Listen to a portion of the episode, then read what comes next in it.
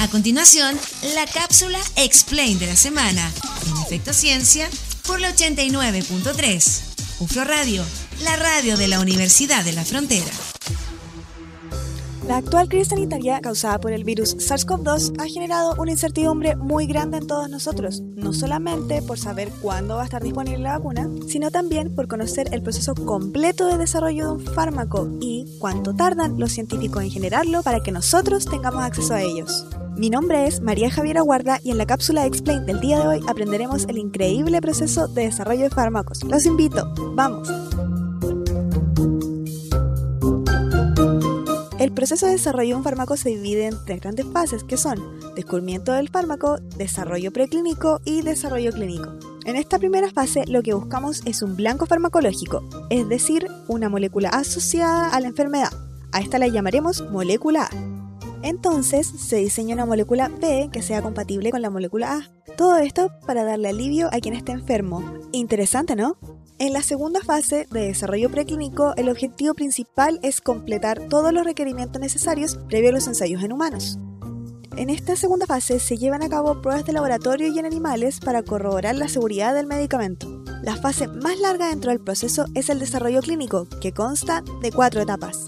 En la primera etapa se hacen estudios en grupos de personas jóvenes y saludables para determinar la efectividad del fármaco y los posibles efectos secundarios. La segunda etapa se hace en un grupo más grande de personas y la idea es identificar qué tan eficaz es el fármaco además de la dosis de administrar. En la tercera etapa hacen estudios de doble ciego en miles de personas. ¿Qué significa esto? Pues les contaré.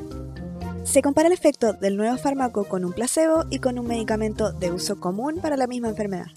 Posteriormente a que entidades como la FDA, entre otras, aprueben su uso, comienza la venta masiva y controlada del nuevo fármaco. Es importante recalcar que en esta etapa también se detectan efectos secundarios a largo plazo en grandes grupos de personas o también de forma particular. Como ven, generar un medicamento lleva consigo mucha creatividad y trabajo, además de financiamiento para poder costear este producto y no es sencillo. Imaginen cómo deben estar las personas que en este momento trabajan en la vacuna del SARS-CoV-2. Si se necesita todo este trabajo para desarrollar un fármaco, ¿ustedes creen que se pueda generar una vacuna contra el coronavirus en un año? La respuesta a esta pregunta y las tecnologías que están más cerca de la vacuna divina las estaremos viendo en una próxima cápsula.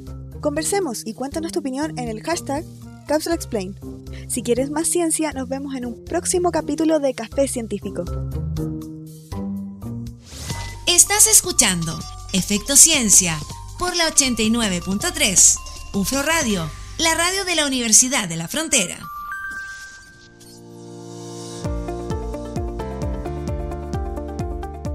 El completo proceso de desarrollo de fármacos.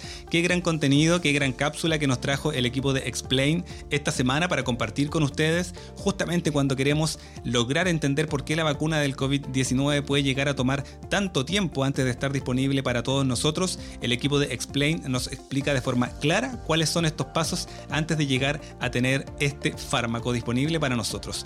Tenemos que comenzar a despedirnos, pasó muy rápido el programa, pero nos volvemos a encontrar el próximo sábado a las 15 horas en la 89.3 en UFRO Radio para compartir más contenido de ciencia y de tecnología. Ciencia abierta, ciencia ciudadana es lo que queremos instalar en Temuco y en la región de la Araucanía y compartirlo con ustedes a través de la 89.3 de UFRO Radio. Que estén muy bien. Chao, chao. Terminamos el recuento científico de la semana.